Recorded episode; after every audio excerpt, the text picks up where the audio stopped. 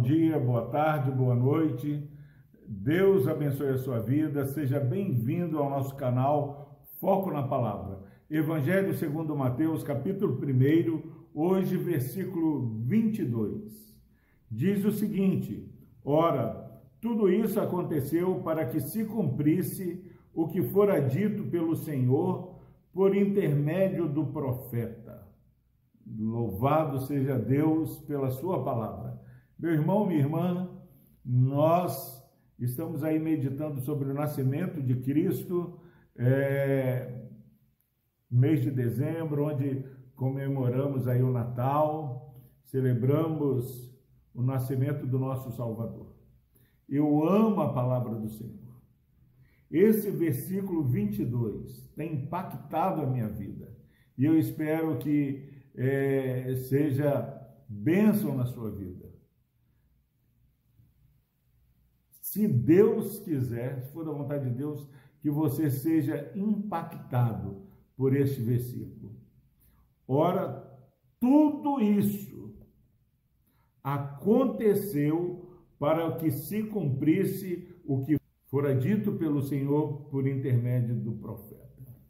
Meus irmãos, todo este essa dinâmica dessa narrativa do nascimento, o Maria é, dando a, a, gestando, gerando o filho através do poder do Espírito Santo, o anjo anunciando a Maria, a Isabel, a José, a mim e a você, Herodes fazendo censo, todo esse entorno a, a respeito do nascimento de Jesus Cristo, da vida do nosso Salvador, aconteceu para que se cumprisse o que o Senhor havia dito pelos profetas.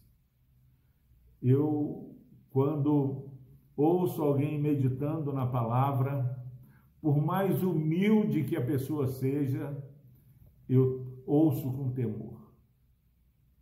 Porque se está escrito, foi o Senhor que diz, não é um pastor, não é um presbítero, não é um doutor, mas é o Senhor que está falando. No versículo anterior, o anjo fala: e você vai colocar o nome nessa criança de Jesus, porque ele salvará o seu povo dos pecados. E tudo isso aconteceu para que se cumprisse o que o Senhor havia dito pelo intermédio dos profetas esse, esse nascimento de Cristo nessa narrativa de Mateus nos evangelhos. Miqueias, 700 anos antes, tinha é, anunciado que isso aconteceria. Isaías também havia profetizado é, sobre o nascimento de Cristo Jesus, falando da virgem que iria dar a luz. Meu irmão, minha irmã, se você quer é, passar bem esse dia. Nós já estamos vivendo aí os últimos dias do ano de 2020. Eu que estive ali naquele leito é, do hospital por dez dias, lutando pela vida, sei o que é viver mais um dia para a glória do Senhor.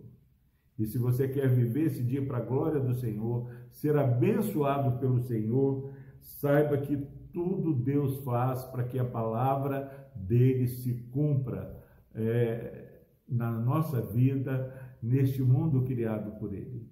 Todas as coisas foram criadas para a glória do Senhor.